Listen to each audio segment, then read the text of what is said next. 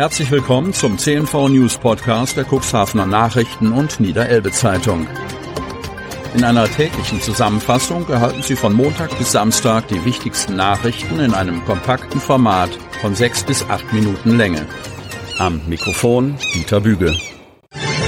Sonnabend, 25.02.2023. Bestrebungen hin zu einem SB-Warenhaus. Cuxhaven. Vor 17 Monaten zog sich die Handelskette Real aus Cuxhaven zurück. Mit Schließung des Marktes räumten auch die unter dessen Dach befindlichen Untermieter ihre Ladenflächen.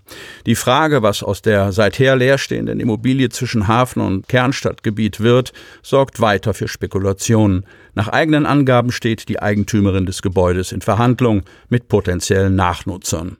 Ähnliches berichtete kürzlich auch der Leiter der Wirtschaftsförderung, Mark Idgen. Auf Nachfrage des CDU-Ratsherrn Lars Birner berichtete Idgen von laufenden Gesprächen, zielführend und positiv, in dem Sinne, als dass am ehemaligen Realstandort weiterhin die Ansiedlung eines SB-Warenhauses angestrebt werde. So wie der Bebauungsplan das an dieser Stelle auch hergibt, ergänzte Idgen. Investitionen müssten bis zu einem gewissen Grad auch über den Mietzins abgebildet werden, gab Itken zu bedenken. Mietinteressenten nannte der Wirtschaftsförderer nicht beim Namen. Er unterstrich, sich nicht an der Verbreitung von Gerüchten beteiligen zu wollen. Vermutungen sollen erst kürzlich wieder über die sozialen Netzwerke geteilt worden sein. Offenbar fiel in diesem Zusammenhang auch der Name Kaufland. Dass die Marke Ambitionen hege, den brachliegenden Cuxhavener Markt zu übernehmen, wollte eine Kaufland-Sprecherin am Donnerstag weder bestätigen noch dementieren. Sie bat um Verständnis, dass Kaufland derzeit keine Angaben zu möglichen Standorten mache. Nach den Worten der Sprecherin ist das Thema real unternehmensintern jedoch noch nicht abgeschlossen. So sei Kaufland weiterhin an neuen, attraktiven Standorten interessiert. Für dieses Jahr plane das Unternehmen weitere Eröffnungen. Urteil gegen sogenannte Spaziergänger ist rechtskräftig. Cuxhaven. Keine Entlastung für einen wegen Widerstands gegen Vollstreckungsbeamte verurteilten Cuxhavener. Eine Kammer des Landgerichts Stade verwarf kürzlich die Berufung des 42-Jährigen auf eine Freiheitsstrafe von zehn Monaten ausgesetzt. Zur Bewährung hatte das Amtsgericht Cuxhaven vor etwas mehr als einem Jahr erkannt. Aus Sicht des zuständigen Richters hatten sich die gegen den Teilnehmer eines nicht angemeldeten Protestmarsches erhobenen Vorwürfe erhärtet. Dem Mann war zur Last gelegt worden, während eines sogenannten Sonntagsspaziergangs einen Polizeibeamten tätlich angegriffen und verletzt zu haben. Spenden für Erdbebenopfer. Cuxhaven. Ich bin unfassbar dankbar. Es ist toll, dass wir als Gemeinschaft so zusammenhalten.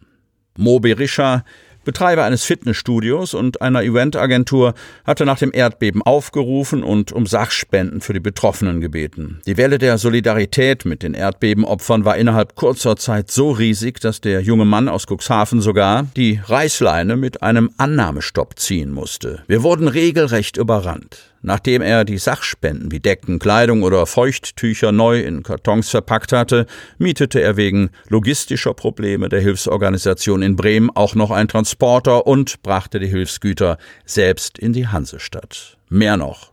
Dort übernahm er auch noch mehr Touren mit dem Fahrzeug, um weitere Sachspenden einzusammeln und zum Lager zu bringen. Von dort aus wurden die Hilfsgüter in die betroffenen Gebiete geschickt. Betrunkene Radfahrerin fährt gegen Ampelmast. Cuxhaven. Mit einem Ampelmast ist eine Radfahrerin in Cuxhaven kollidiert. Die Frau wurde bei der Kollision verletzt. Bei der Unfallaufnahme stellten die Beamten fest, dass die Cuxhavenerin nicht nüchtern unterwegs gewesen war. Am Donnerstagnachmittag ist es im Cuxhavener Stadtgebiet zu einem Unfall gekommen. Nach Angaben der Polizei fuhr die 73-jährige Cuxhavenerin mit ihrem Fahrrad gegen 15.15 Uhr gegen einen Ampelmast an der Kreuzung der Theodor-Heuss-Allee und der Brockeswalder Chaussee. Nach dem Zusammenstoß stürzte die Frau um, die sich anschließend Ersthelfer kümmerten. Die Seniorin erlitt laut Polizei leichte Verletzungen und wurde später in ein Krankenhaus gebracht. Während der Unfallaufnahme wurde starker Alkoholgeruch festgestellt, teilt die Polizei mit. Ein Vortest habe einen Wert von mehr als 2,5 Promille ergeben. Der Frau wurde eine Blutprobe entnommen. Warum sind die LED-Lampen dunkler? Cuxhaven. Das Thema Straßenausbaubeiträge begleitet den Altenwalder Ortsrat seit im Zuge der Umstellung der Straßenbeleuchtung auf LED regelmäßig Anwohner zur Kasse gebeten werden.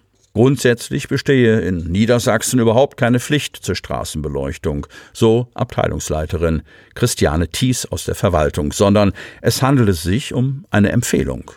An der Art des Vorgehens und der Abrechnungspraxis in Cuxhaven sei in einem Gerichtsverfahren nichts beanstandet worden. Sie räumte ein, dass die Fristen bis zur Versendung der Abrechnungsbescheide sehr lang seien. Das sei Personalengpässen geschuldet. Die technischen Details schilderte Norbert Henn. Er bestätigte, dass bei der LED-Beleuchtung Dunkelfelder zwischen den einzelnen Laternen bestünden. Nicht nur aus technischen Gründen, sondern auch wegen gesetzlicher Vorgaben zur Eindämmung der Lichtverschmutzung. Eine LED-Leuchte scheint nur noch nach unten und das ist auch die Vorgabe an die Hersteller. Das diffuse Streulicht der alten Quecksilber-Dampflampen sei Vergangenheit. Das komme nicht nur den Insekten zugute, sondern habe auch den Vorteil, dass man damit noch unbeabsichtigt halbe Grundstücke mit ausgeleuchtet hat, deren Bewohner das gar nicht wollten. LED-Lampen ließen sich zudem einfacher dimmen. Der Betrieb auf halber Kraft zwischen 22 und 6 Uhr spare Energie. Die Herstellung und der Betrieb sind somit umweltfreundlicher und die Lampen haben eine längere Lebensdauer. So Hen. Für die Zukunft kündigte er weitere Modifizierungen der Straßenbeleuchtung an. Die neue LED-Generation werde wärmeres Licht verbreiten. Es sei aber nicht etwa vorgesehen, die gerade installierten Leuchtmittel gleich wieder auszutauschen, sondern es gehe nur um den Ersatz defekter Anlagen. Sie hörten den Podcast der CNV Medien. Redaktionsleitung Ulrich Rode. Produktion Win Marketing, Agentur für Text- und Audioproduktion